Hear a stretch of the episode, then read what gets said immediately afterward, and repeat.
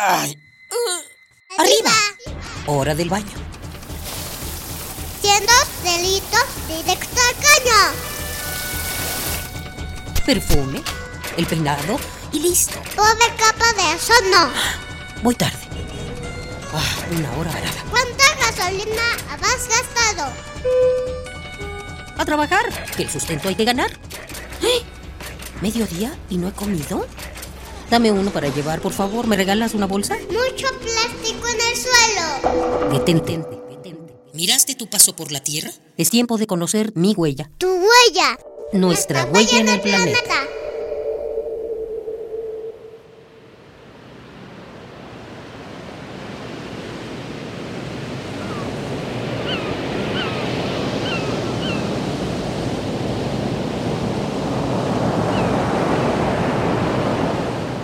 Nuestro planeta se encuentra en constante movimiento.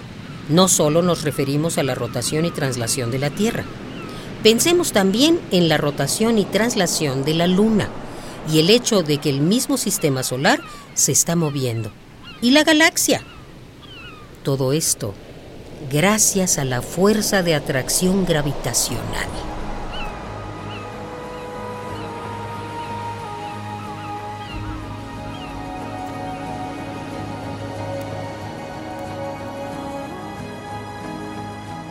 Los cuerpos más grandes y cercanos generan mayor atracción y la gravedad lunar afecta a los mares de la Tierra.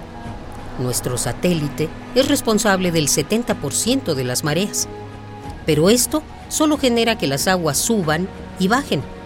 Entonces, ¿qué influye en el movimiento? ¿Qué hace a las olas? Matthew Maury, un oceanógrafo y oficial de la Marina estadounidense, describió que existen flujos de agua dentro de los océanos y que estos flujos son una especie de termostato para el planeta, ya que distribuyen las temperaturas en el mundo. Estos flujos son conocidos como corrientes marinas u oceánicas. ¿Y de dónde vienen estas fuerzas?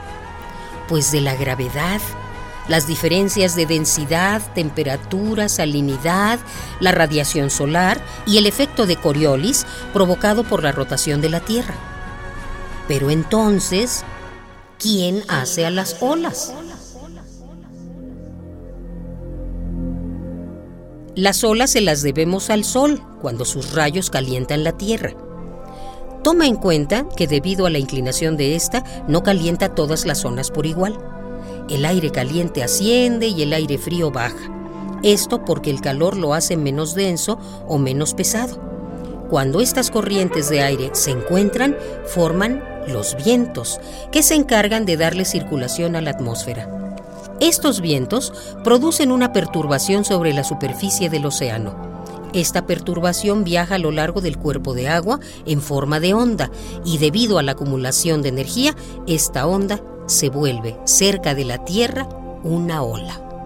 Las olas son energía, son su medio de transporte y a la vez su manifestación física. Cuando se rompen en la playa, liberan energía, remueven sedimentos y crean corrientes. Todo es un delicado equilibrio natural. Las corrientes marinas mueven el agua cálida hacia los polos y el agua fría de los polos al Ecuador. Pero hemos hablado ya demasiado de las olas, ¿no? Y las hemos disfrutado muy poco. Así que yo les deseo que muy pronto vayan y saluden al mar.